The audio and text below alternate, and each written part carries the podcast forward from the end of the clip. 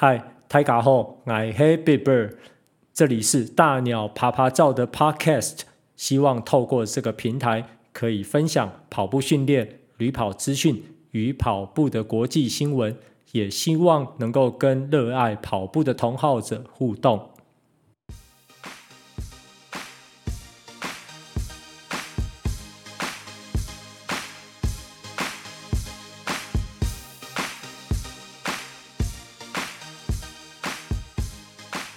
上集针对跑者适合的食物提供了概略性的建议，并且透过这些食物的组合，也可以吃得很均衡美味。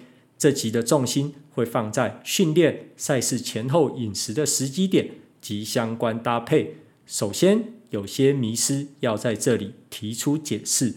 第一点，空腹运动能够燃烧多一点脂肪，从最近的研究来看。的确是有这样的功效，但空着肚子运动很容易造成低血糖的状况，身体会启动保护机制，头昏眼花，身体无力，会让训练的成效不彰。燃脂的重点还是在有氧运动的时间，连续运动三十分钟以上之后，身体才会燃烧脂肪来转换能量。当持续运动到四十分钟后，燃脂率只增加约五 percent 的幅度，所以以瘦身为导向，运动三十到六十分钟是较适合的时间。至于要在运动前吃些什么补给补充能量，香蕉、吐司及低 GI 的谷物能量棒是很适合的选择，但注意不要吃到过饱。第二点，为了减重而不吃早餐，这也是不建议的做法。毕竟，大部分的跑者都有自己的工作，早餐是提供开启一天工作活力的一餐。至于有晨间长训习惯的朋友，我还是建议在训练前三十到六十分钟吃一点，避免血糖过低。例如，香蕉一百克加吐司一片，以及地瓜一百克加坚果一小把，尽量避免纤维值高的食物。避免肠胃消化的时间过长。运动完后，把剩余的早餐的分量在三十分钟内吃完。这个原因稍后会解释。第三，过度饥饿并不能让人更瘦。体重越重的人更要正常饮食，提供身体基本的基础代谢能量。重点是要选择适当的食物，并且持续运动。消耗的热量大于吃进去的，就可以循序渐进减重，而不容易复胖。完全断食，让自己处于非常饥饿的状态，并不是正确的原则。就算是瘦下来，也很容易复胖。以前都有一种说法，就是运动完后不要马上吃东西，这样会加速营养吸收，比较容易胖。但在运动营养科学的发展下，这样的说法并不完全正确。GLUT4 也就是四型葡萄糖载体蛋白，主要存在在我们的横纹肌、心肌及脂肪组织中，主要用来控制血液中的血糖。当我们开始运动时，需要将葡萄糖转换成 ATP 作为能量，而 GLUT4 的浓度会开始增加，担负转运扩散的角色。而在运动后，因为能量需求降低，所以 GLUT4 的浓度会逐渐降低。GLUT4 的浓度在三十分钟后还可以维持八十 percent 左右，可以趁这个时候补充碳水化合物，有助肝糖回存及肌肉组织流失，降低脂肪的囤积，提供下次训练足够的能量。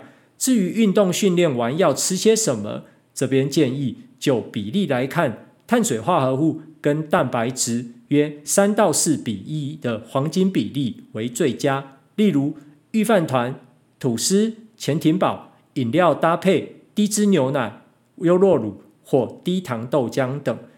另外，巧克力牛奶则是可以同时提供碳水化合物及蛋白质，也是优质的训后补给。至于补给热量的多寡，则是看当天的课表。LSD 强度的时候，要在平常饮食分量之外，至少要再多补跑掉热量的一半；而十 K 的强度则要补足跑掉热量的三分之二。当然，间歇训练的话，就要补到百分之百。接着，比赛前后的饮食建议，在辛苦吃完一个周期的课表后，赛事验收的前一周饮食至关重要。首先，如果你是参加十公里的路跑，这一段就可以不用听了。一般储存在身体的肝糖也足够使用了。如果是半马以上的距离，则建议使用糖原复合法 （carbo loading） 或称肝糖超补法。但这里要注意的是，超补不是意味着吃要超过规划热量多余的分量，而是要提高碳水化合物的比例，并且禁止油炸、油腻的食物，如鸡排、炸鸡。而最后三天的碳水化合物摄取分量，则是依照自己的体重来决定，每公斤约七到十克。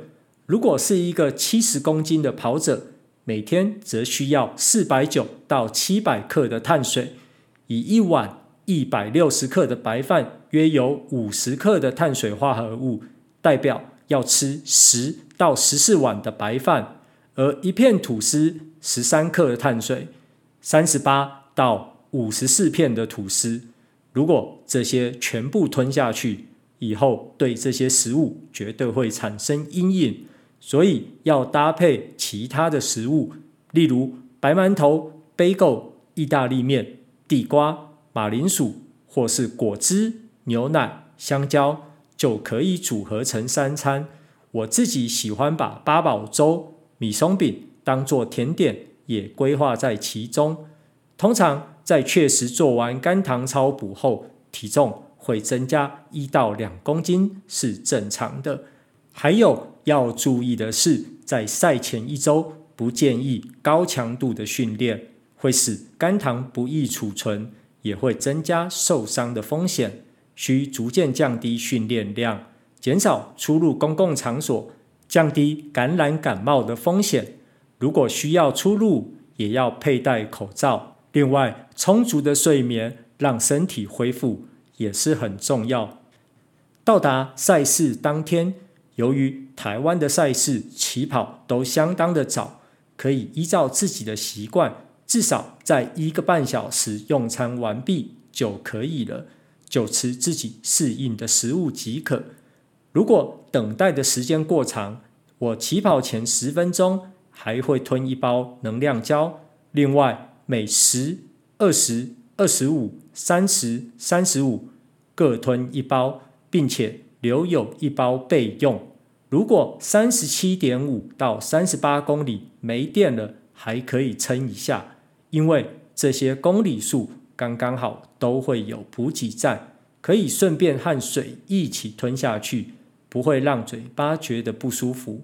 至于赛后就是放纵日，也就是所谓的七 day，没有什么饮食禁忌，好好慰劳自己辛苦的周期，放开大吃特吃吧。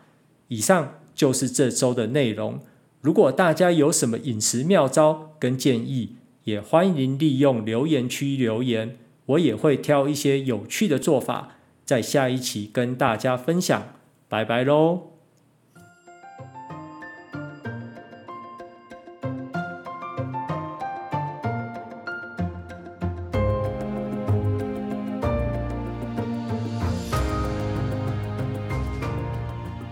接着是马场环球周记，第一则新闻是：二零二零年巴黎马拉松再度延期举办时间。主办单位在与巴黎市政府与巴黎警局协商下，原来延期到十月十八日举办，再次更新延期至十一月十五日举办，而早餐跑延到十一月十四日举办。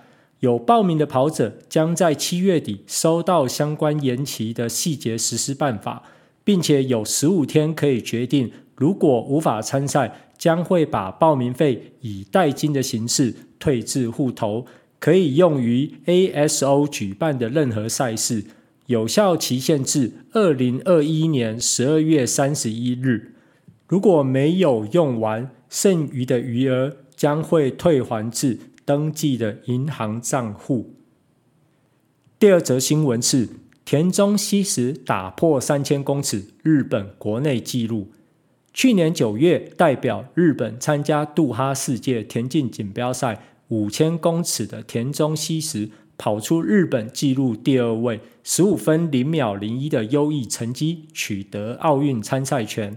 已经在七月四日由日本陆协在北海道举办的北联中长距离挑战赛士别大会一千五百公尺，以四分八秒六八的日本纪录第二位成绩拿下优胜。八日在深川大会的三千公尺，以八分四十一秒三五的成绩。打破由十八年前现年三十八岁长跑选手福士加代子创下的八分四十四秒四零的纪录。现年二十岁的西石，目前是同志社大学三年级生，也隶属于丰田自动织机 TC。父亲田中健治也曾经是实业团的选手，同时担任女儿的教练及经纪人，可谓虎父无犬女。也期待之后在长跑界的表现。第三则新闻是北联中长距离挑战赛，前田穗南万米跑出个人 PB。七月八日，北联中长距离挑战赛在深川市举办的深川大会，由目前 MGC 冠军前田穗南跟日本女子马拉松纪录保持人伊山麻绪捉对厮杀。由于北海道白天气温较高，所以赛事在晚间举行，气温还是偏高。赛事前段在非裔选手的带领下，跟安藤友香形成三人集团，彼此咬得很紧，稳定以三分十秒配速前进。擅长热战的前田在七点二公里后开始加速拉开距离，一三也尽量维持在可以超过的距离，紧跟在后。前田这时展现耐力，配速还是相当稳定，渐渐拉开跟一三的距离，最后以三十一分零四秒冲线，破了自己 PB 高达四十秒，而一三则以二十九秒之差，三十二分零三秒完成比赛，还是展现相当不错的水准。第四则新闻是二零二一年熊本城马拉松停赛。原定二零二一年二月举办的熊本城马拉松，考量到新冠疫情的影响，提早七个月宣布取消，将日本的延赛潮从下半年拉到明年初。目前全球疫情依旧险峻，加上疫苗的研发及发送都还在未定之数，主办单位考虑到工作人员、参赛选手甚至加油群众的健康，忍痛做了这个决定。这会不会对上半年的大型赛事产生连锁效应？包含今年只举办精英赛的东京马，端看疫情在下半年的发展，才会有明朗的态势。